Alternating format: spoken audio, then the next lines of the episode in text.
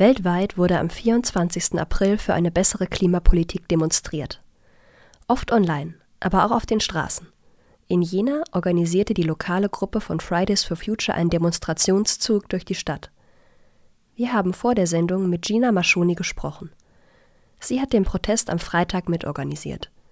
Zu Beginn des Interviews sind wegen technischer Schwierigkeiten einige Störgeräusche zu hören. Wir bitten das zu entschuldigen. Ihr habt ja am Freitag ähm, teilgenommen bei dem großen Klimastreik. Wie schwierig war es, den Protest für den 24. April anzumelden?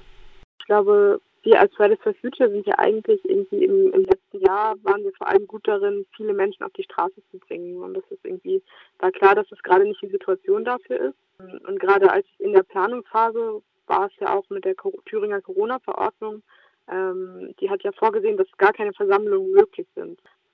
Im Endeffekt war es auch irgendwie wieder nur ein bürokratischer ähm, Anmeldegang so, aber es ist irgendwie viel, also auch lange Abwägungen, die irgendwie da zugrunde lagen, ähm, was für eine Entscheidung wir treffen.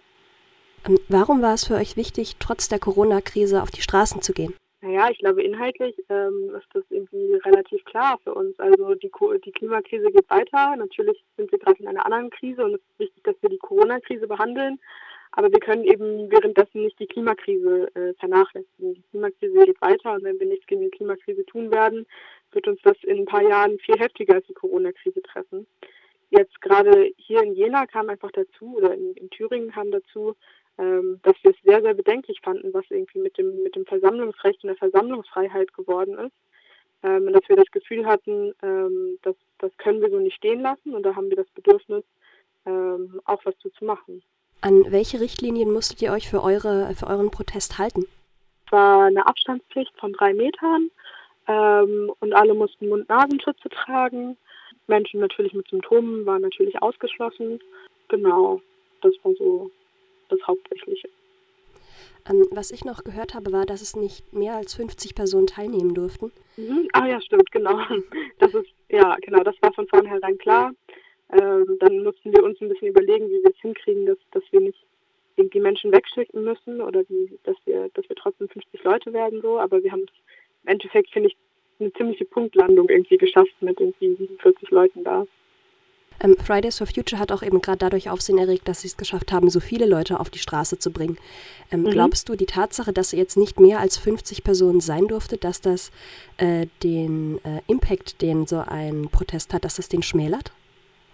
Naja, ich glaube, das ist ganz klar, irgendwie, dass wir gerade nicht irgendwie in normalen Zeiten leben. Und ich glaube, das erwartet auch niemand. Und ich glaube, das ist klar, dass Protest in diesen Zeiten anders aussieht. Irgendwie bundesweit gab es irgendwie zum Beispiel den Livestream, irgendwie, wo, wo mehrere hunderttausend irgendwie zugeguckt haben. Es gab in verschiedenen Städten verschiedene Plakataktionen, ähm, auch zentrale Aktionen in Berlin. Ähm, ich glaube, das ist klar, dass Protest anders aussieht ähm, in, in Zeiten von Corona. Aber ich glaube auch, dass wir irgendwie trotzdem zeigen konnten, dass Fridays for Future immer noch da ist und dass der Klimaprotest immer noch da ist und dass der Klimaprotest weitergeht. Auch wenn er vielleicht andere Formen annimmt. Die Tagesschau hat schon Anfang März darüber berichtet, dass über Wuhan äh, die Luftverschmutzung zurückgegangen ist ähm, und dass anscheinend gerade weltweit in den Ländern, in denen jetzt die Produktion zurückgefahren wurde, sich die Umwelt etwas erholen kann. Mhm. Umwelt ist ja aber nicht sofort Klima. Ähm, mhm. Wie sieht es bei euch aus? Macht ihr euch Sorgen, dass sich die Länder einfach da einfach denken, ja, okay, wir haben jetzt eben durch Corona schon so ziemlich alle Auflagen erfüllt, wir haben die Natur geschont, jetzt können wir ja weitermachen wie bisher? Ja, das ist natürlich ein Trugschluss. Also ähm, auch wenn es irgendwie tatsächlich jetzt absurderweise sein kann, dass vielleicht Deutschland doch die Klimaziele für 2020 irgendwie einhält, ist es halt klar, dass das nicht von Dauer ist. Ähm, das ist. Das ist eine kurze Momentaufnahme, aber spätestens im nächsten Jahr, wenn alles wieder hochgefahren wird, wird es nicht auf 100 Prozent die Produktion hochgefahren, sondern auf 120 Prozent. Und dann werden sich die Emissionen, ähm, wenn wir nicht, wenn wir nichts Gravierendes ändern, werden die Emissionen einfach wieder in die Höhe schießen. Ähm, und das ist klar, das wollen wir nicht. Es braucht irgendwie langfristigere Änderungen, es braucht irgendwie nachhaltigere Änderungen.